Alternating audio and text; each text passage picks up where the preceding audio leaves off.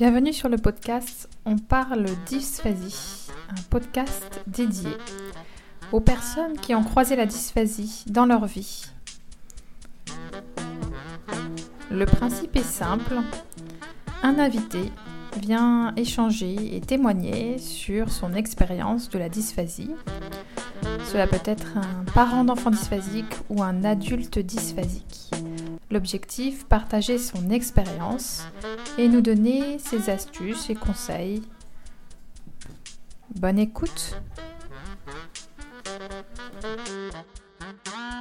Bienvenue sur, pour ce premier podcast. Euh, l'objectif de ce podcast, c'est de rencontrer des personnes qui ont vécu euh, la dysphasie euh, dans leur vie, que ce soit des dysphasiques adultes ou bien des parents d'enfants dysphasiques et puis euh, de nous raconter, d'échanger un petit peu sur ton vécu. Et, euh, l'objectif aussi, c'est de pouvoir euh, partager cette tranche de vie avec d'autres personnes qui sont dysphasiques ou qui s'intéressent à la dysphasie. Alors, je te laisse commencer. En... On peut commencer au début si tu veux, pour nous expliquer un petit peu comment toi tu as rencontré la dysphasie dans ta vie, à quel moment ça s'est passé, comment ça s'est passé? En fait, je suis mariée, j'ai quatre enfants et que les trois premiers enfants n'avaient aucune difficulté scolaire, un apprentissage même plutôt rapide du langage, de, la lecture. Et puis c'est seulement le quatrième qui ben, parlait tard. Donc euh, on ne s'est pas du tout inquiété puisque à trois ans il parlait pas. Et seulement le, mon, mon, père qui disait à chaque fois, il parle pas, c'est bizarre quand même, il parle pas. Mais nous, on était plutôt d'un naturel euh, confiant, on connaissait pas du tout le, trouble du langage. Et c'est seulement en maternelle euh, où aussi, là, on nous a dit quand même, il, ne parle pas. On s'est dit oui, mais bon, il, communique bien parce qu'il n'y avait aucun problème de communication par le regard. Il s'intégrait parfaitement au groupe, il allait vers les gens, donc on, connaissait l'autisme. Du coup, euh, on voyait bien que c'était pas du tout, du tout un tempérament de type autistique. Et puis c'est surtout, alors il a fait un petit peu d'orthophonie justement parce qu'on pensait à un retard de langage. Et c'est surtout au contact euh, à l'entrée en CP où là vraiment euh, il parlait encore très peu, même si le langage était un peu euh, développé, mais seulement informatif. Hein, donc et surtout c'est par rapport à la lecture où là vraiment il y avait une difficulté évidente.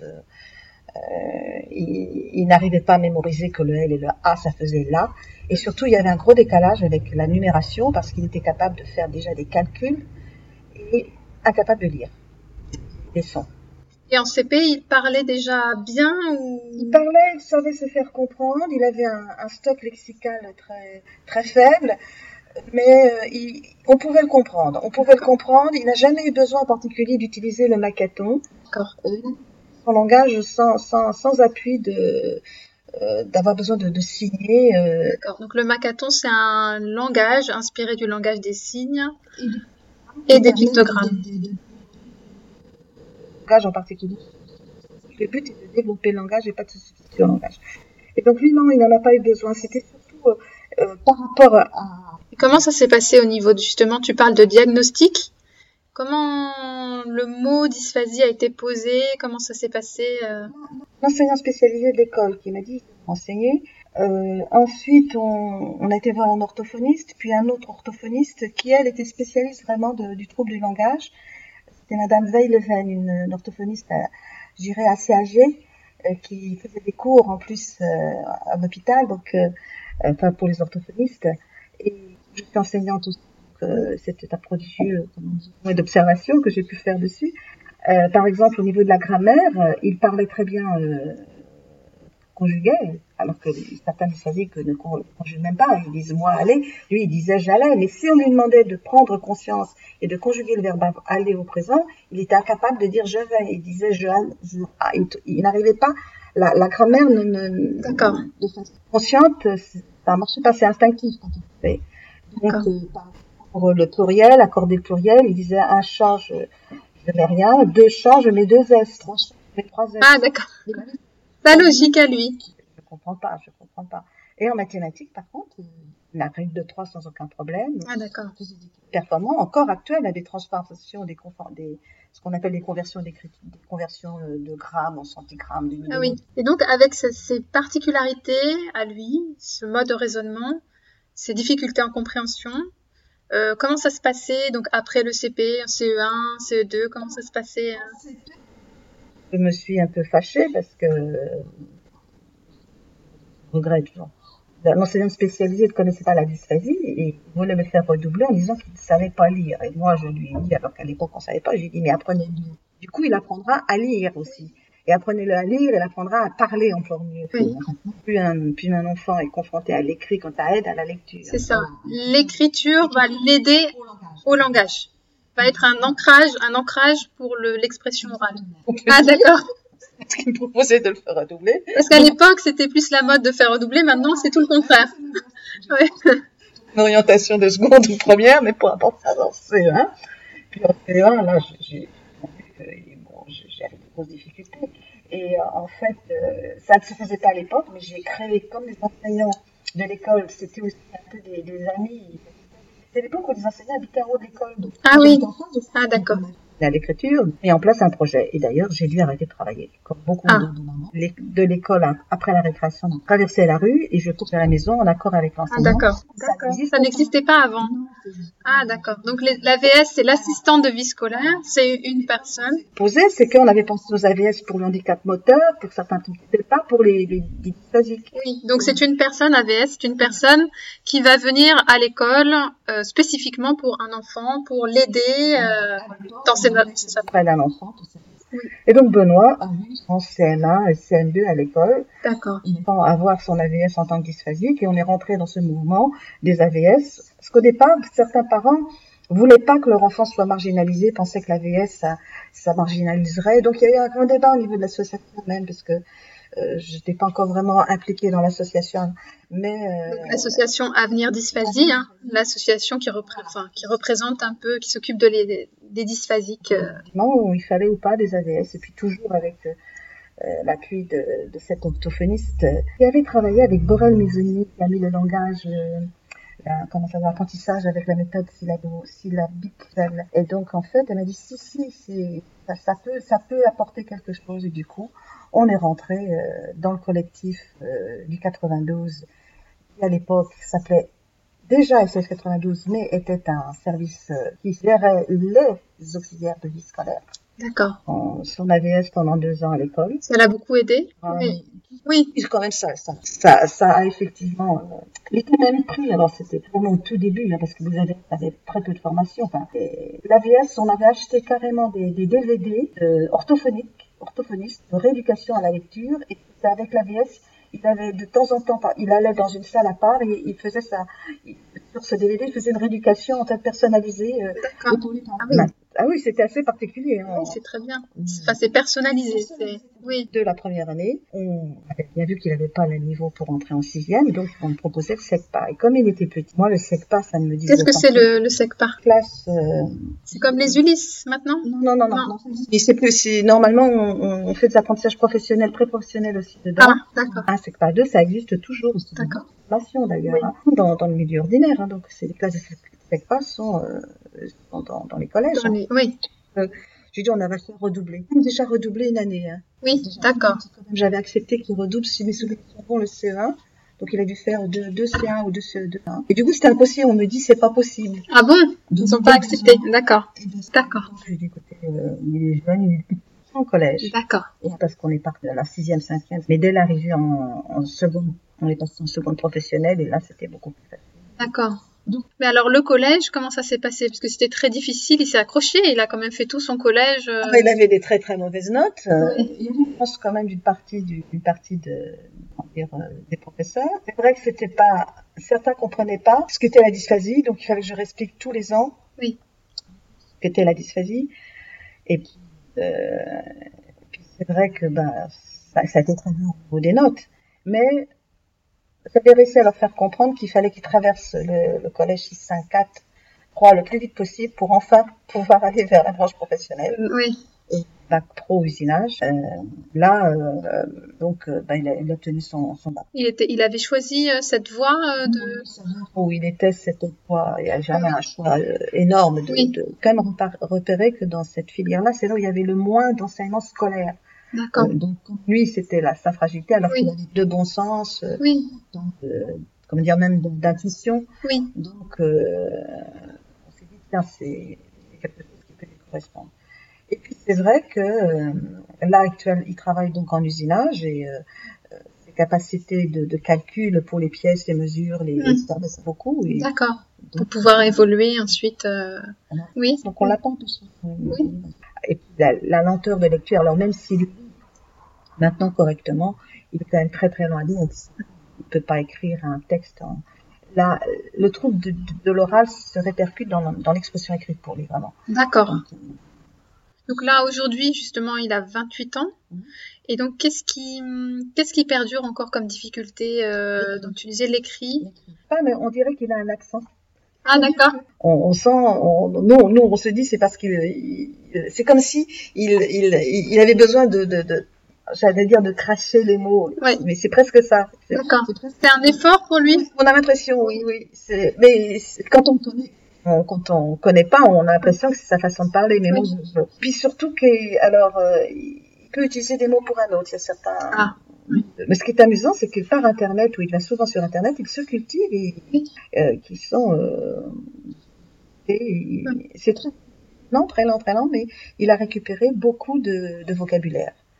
Donc, finalement, est-ce que tu dirais qu'avec tout cet accompagnement, c'est une question de temps, finalement? Ça prend beaucoup plus de temps que, qu'un, qu'un- qu'une autre personne, mais malgré tout, avec plus de temps, on arrive euh, à développer euh, donc les autres, la lecture, l'écriture, toutes les acquisitions. euh. Les enfants sont différents dans tous Oui. les cas de figure. Je pense que chez, effectivement chez eux, le temps est important et que euh, je me souviens de son incapacité à, à faire une récitation quand il était petit. Alors, nous avions pas à prendre des récitations. Je pourrais raconter l'histoire du Cid où on a appelé par cœur pendant toutes les vacances une tirade du Cid. Et, et ensuite, je me suis aperçue que quelques années après, il, ben, il arrivait à prendre des récitations. Des, des choses se mettaient en place sans même qu'on ait besoin Oui, de faire de la rééducation au forcing, mais qu'avec le temps, il y avait des choses qui se mettaient en place, beaucoup plus lentement, mais oui, oui, oui le, le temps est important. Et moi, ce que j'aurais envie de dire, c'est que à la fois avec ce type d'enfant, il faut, il faut se projeter très court et très loin. Il faut faire les, les deux en même temps. Et se dire, bon, on va pas se dire, euh, voilà, on va faire ça, et puis penser qu'il y aura qu'une seule voie, faut penser toutes les voies en même temps. Et puis après, bien, il y a des opportunités, il y a l'enfant qui change, il y a l'adolescence qui arrive, et donc euh, tout, tout ça, ça, ça amène à un parcours, mais au début, euh, ben, on ne sait pas du tout ce que ça va être. oui, Dans le métro, s'il est contrôlé, euh, il, peut, il peut avoir des réactions un peu, un peu raides parce qu'il est tort et, qu'il n'arrive pas à expliquer dans son tort. Et du coup, on a créé, on avait créé une carte de facilitation dans laquelle il pouvait montrer pour dire voilà, ne me parlez pas trop fort, oui. si je parlais moins lentement, je suis dissuasive pour éviter, parce qu'une fois, il avait eu une amende à cause de ça. Et moi, je Oui. lui avais acheté une carte hebdomadaire et il avait acheté un mercredi. Donc lui, hebdomadaire, comme il est mais les cartes hebdomadaires, c'était sur une semaine du lundi au vendredi. Ah oui, Et du coup, Ah, d'accord. ans, euh, ben, il s'est fait arrêter interdit. Évidemment, il n'a pas dû être assez capable d'expliquer pourquoi. Je me suis dit une amende épouvantable. Enfin, épouvantable. Je lui ai expliqué qu'hebdomadaire, c'est effectivement du lundi au vendredi. Euh, c'est là que j'ai dit, bah, s'il avait pu montrer sa carte, il aurait pu peut-être euh, au moins calmer oui, la personne qui l'arrêtait et puis il aurait pu voir, bon, essayer d'avoir des explications plus... Et, euh, et Benoît, c'est Benoît hein, Mhm. son prénom maintenant, euh, au niveau de sa vie, euh, de sa vie sociale, etc., il a, il, il a pas de problème lié à la dysphasie. Comment, comment tu vois, tu perçois, alors ce sera intéressant peut-être lors d'un prochain pro- podcast, de toute façon, comme je disais, euh, c'est une démarche aussi euh, d'interroger des adultes hein, dysphasiques, c'est très intéressant. De ton point de vue à toi de maman, comment aujourd'hui tu, tu, tu le vois euh, dans sa vie euh, so- enfin, sociale, euh, professionnelle Est-ce que par rapport toujours à la dysphasie, aux spécificités de la dysphasie? Bon, la dysphasie se, se- se traduit par un comportement très direct vis-à-vis des gens, c'est-à-dire qu'il n'a pas d'interface. hein. donc, la notion de hiérarchie n'existe pas. donc, il va dire très chef euh, ce qui va ou ce qui ne va pas. Donc, euh, ben, pour quelqu'un qui ne connaît pas la dysphasie, ne se voit pas, ne se voit pas du tout. D'accord. J'avais une idée, puis d'un coup, elle m'a échappé. Là, tu me parlais de comment, comment. Euh... Oui, c'est un comportement, un comportement euh, entier Il n'aime pas, il n'aime pas euh, le mensonge, il ne supporte pas le mensonge, il ne supporte pas le, mensonge. Il a été victime à une époque, hein, beaucoup de, quand il était en collège, il a été agressé, il a, il a, dû se battre. Et c'est vrai que chez lui, il y a une grande violence. Euh, il faut pas, il faut pas être violent avec lui parce qu'il ne, il pourrait, il pourrait l'être aussi vis-à-vis des gens qui sont méchants, c'est-à-dire qu'il ne s'attaquera jamais à plus faible que lui, jamais. Mais comme il a été, il a dû se, se défendre à une époque dans les cours de référence. Oui. C'est vrai maintenant, euh, Benoît, essaye d'être euh, défendre, donc je me défends. Ça, c'est oui. côté. Oui. Lequel nous discutons beaucoup avec lui. Mais... C'est peut-être l'impact, comme tu disais, de certainement d'avoir été ostracisé parfois euh, au sein de sa scolarité. Ça lui a forgé un caractère en même temps. Quel, euh, avec ce recul maintenant que tu as, euh, avec les années qui ont passé, qu'est-ce qui pour toi a été le, le plus, selon toi, le plus difficile, le plus compliqué à gérer pour toi, pour toi, maman à l'époque, quand il était plus petit peut-être. Enfin, surtout le parcours, qu'est-ce qui, qui, avec le recul, t'a semblé le plus compliqué ou le plus difficile? Et à contrario, qu'est-ce qu'est-ce qui a été positif pour toi? Qu'est-ce qui a été euh, enrichissant J'ai changé dans ma carrière, dans mon professeur parce que mal se trouve, j'ai basculé, enfin j'ai basculé, je suis toujours intéressée aux, enfants qui apprenaient lentement, apprenaient lentement, puisque les trois années, moi, appris pas qu'on pouvait, qu'on puisse passer deux heures en primaire pour apprendre une petite oui, avec Benoît. Et du coup, vis-à-vis de mes élèves, j'ai développé ensuite tout un, tout un travail de pédagogie. Euh, du coup, ça m'a vraiment influencé niveau. Donc, ce côté positif, j'ai beaucoup plus appris avec le quatrième de mes enfants qu'avec les trois premiers.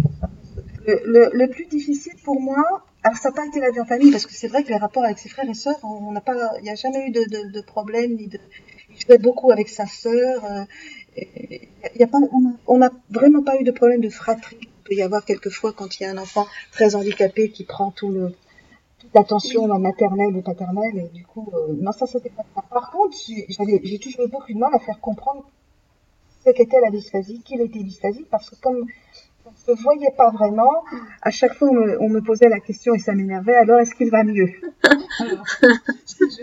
Mieux. il, il, progresse, il apprend, mais il ne va pas mieux. C'est un trouble de l'apprentissage, donc qui est à vie. Hein. Après, on... Alors évidemment, c'est mal au départ à faire comprendre d'autres troubles, ou est-ce que est-ce, que c'était vraiment bien qu'il soit à l'école, ou qu'il voulait l'envoyer dans une école spécialisée? Mm. En fait, quand je j'allais dans les réunions où je rencontrais des enseignants et des parents, je ressortais en général, j'ai eu pas mal de crises de larmes en sortant. Oui. Situation même. Oui. Mal, mais ils avaient peur en quelque sorte de, de l'avenir, plus pour moi de l'enfant. Euh, et en fait, du coup, ils projetaient leur, leur, propre, leur propre peur sur moi. Ça pose pas de, voilà, il est en réussite dans, dans, dans, dans sa vie professionnelle, mm. mais avec euh, un parcours qui n'était pas celui au départ qu'on avait l'habitude.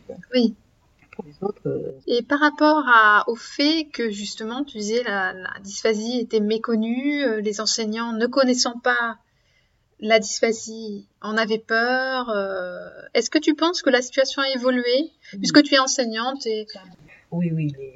Je, je, je, pense pas que maintenant les enseignants, qu'il y ait des enseignants qui ne connaissent pas, enfin qui ne connaissent pas, qui ne sachent pas que ça existe. Par contre, mm. bon, ça dépend énormément euh, de, de la, la, période où l'enseignant a été formé. Euh, maintenant, quand même, ils, ont plus de formation par rapport à ce trouble. Ça a beaucoup changé moi, je, je, suis. Bon, il y a encore des efforts à faire, c'est évident, mais euh, là, c'est mon côté enseignant qui, qui prend le dessus. Euh, je peux vous dire, c'est facile de prendre un enfant dysphasique en classe, donc euh, surtout c'est important. Mm. Non, non, il y a, eu des progrès. À l'époque de, moi, je me souviendrai encore de, quelqu'un qui m'avait dit, donc, euh, l'éducation nationale, qui m'a dit, avec la dyslexie, c'est une mode qui revient tous les, tous les 20 ans, ça passera. D'accord. c'est une mode qui passera. ça, se guérit pas et ça passe pas. oui, j'ai eu euh, un échange il y a pas très longtemps d'ailleurs avec un médecin qui me disait, à qui j'expliquais ce que c'était que la dysphasie et qui me disait oui j'ai vu une maman avec quatre ou cinq enfants ils étaient tous dyslexiques euh, 10 quelque chose dysphasiques je me suis même demandé si elle inventait pas euh, elle-même des choses à ses enfants je dis je ne crois pas D'ailleurs, même chez moi, hein, les, autres, les autres enfants n'ont aucune difficulté en mathématiques, mais toujours un point faible en orthographe. C'est. Et moi-même, je me souviens, j'ai passé toute ma scolarité à, avoir des enseignants qui me disaient mais lisez, lisez pour apprendre l'orthographe. Et moi je lisais, je lisais, je lisais, mais je vois aucun mot quand je lis comme ça. Ah oui. Orthographe. Et oui. Mes rédactions, j'avais moins deux à cause des fautes d'orthographe. Mm, mm. Quel, euh, si on, si avec quelques conseils, un ou plusieurs conseils ou recommandations à donner à des parents d'enfants dysphasiques, même si chaque enfant est différent, bien sûr. Mais bon, avec ton expérience, j'ai pas dit aussi que tu es euh, que tu es très impliqué euh, au sein de l'association Avenir euh, Dysphasie. donc, bon, tu rencontres beaucoup aussi de parents qui ont des enfants dysphasiques, de dysphasiques, etc. Avec ce recul et cette expérience que tu as, s'il y avait des recommandations à donner ou des conseils à des parents d'enfants dysphasiques euh, qu'est-ce que tu leur conseillerais? Jamais de prendre le profil de j'ai raison, vous avez tort. de toute façon, ça ne marche pas. De toute façon, on n'a jamais complètement raison mm. partenariat. Vraiment très très important pour, pour moi de travailler en partenaire. Euh, je dirais par rapport à l'enfant, je me souviens quand il était petit, beaucoup parlé, l'accompagnement parental du langage, beaucoup parlé de l'enfant, en me disant, même s'il ne comprend pas, qu'il ne parle pas, je lui parlais comme à, à ce qu'on parler de sa dysphasie. Alors même si à un moment il va vous dire je suis plus dysphasique, moi Benoît je ne l'ai pas dit, mais à un moment il a déclaré de toute façon je suis pas dysphasique, je parle. Après maintenant il le sait à nouveau, il dit je suis guéri. Parce que ses camarades lui disaient mais non tu parles donc tu es guéri. Euh, oui, il y a un moment où je crois qu'il ne faut pas hésiter à, à parler avec l'enfant, parce qu'il ne faut pas oublier que ce sont quand même des troubles qui, quand euh, l'enfant grandit, comme il est l'intelligence colle, ben, on a, on a des, mm. des enfants qui ils ont besoin de coaching, ils ont besoin d'être soutenus, et puis, ils ont besoin aussi qu'on leur lâche les baskets un peu à un moment. C'est-à-dire que moi, à partir de la troisième, je me suis plus occupée de lui. Maintenant, il est, grand, il ne peut pas constamment être. Il faut, il faut qu'il aille là. J'aurais pu accompagner, mais non, je me suis dit, si je le, pousse scolairement parlant, mais que c'est toujours moi qui suis là derrière, mm. quel adulte ça va être? Comme de, pour euh, être présent, mais en même temps, je dirais savoir à un moment leur lâcher la main quand c'est, possible. Il y a des cas où ça n'allait pas, mais ça, pour la dysphasie, moi, je sais qu'à un moment, je vais laisser, euh, quitte à prendre des risques, quitte à, se brûler un peu les ailes. Et mm. Mm, voilà, je vais donner un conseil. Euh, alors, je crois aussi que euh, écoutez ce qu'on vous dit. Mm, tout conseil, toute personne qui vous dit quelque chose, ne pas rejeter immédiatement. Mais en même temps, moi, j'ai toujours fait presque au fond de moi-même que le parent, c'est quand même celui qui connaît le mieux son enfant. Donc on prend conseil de partout, mais au bout du compte, euh, ben, on choisit, mais après, après avoir été des choix, moi, à, partir, toujours j'ai fait les choix avec l'enfant, en famille, avec mon mari aussi d'ailleurs, mais euh, en tenant compte des conseils, enseignant spécialisé qui, euh, comment c'était parti la conversation et à la fin j'ai dit écoutez vous vous vous inquiétez là mais vous allez l'avoir un an cet enfant moi je vais l'avoir toute ma vie alors laissez-moi choisir si moi qui aurai les conséquences pas. Hmm. Vous le rencontrez, vous ne verriez même pas qu'il est Donc c'est une belle victoire. Oui, ce sera une victoire quand il aura vraiment. Enfin, on ne sait jamais la vie, vous savez. C'est donc oui, il, est, euh, il est par moments même très fier, même trop fier des fois de ses compétences en mathématiques.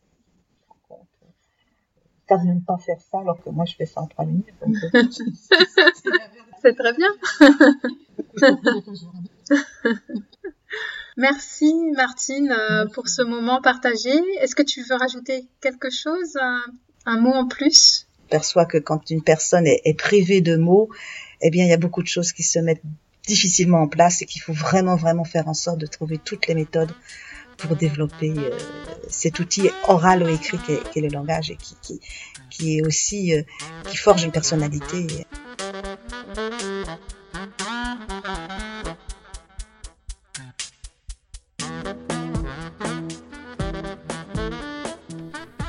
Vous trouverez toutes les références évoquées durant cet échange dans le descriptif du podcast. N'hésitez pas à commenter ou à noter euh, le podcast pour qu'il soit référencé et pourquoi pas à indiquer si vous souhaitez également apporter votre témoignage. À bientôt!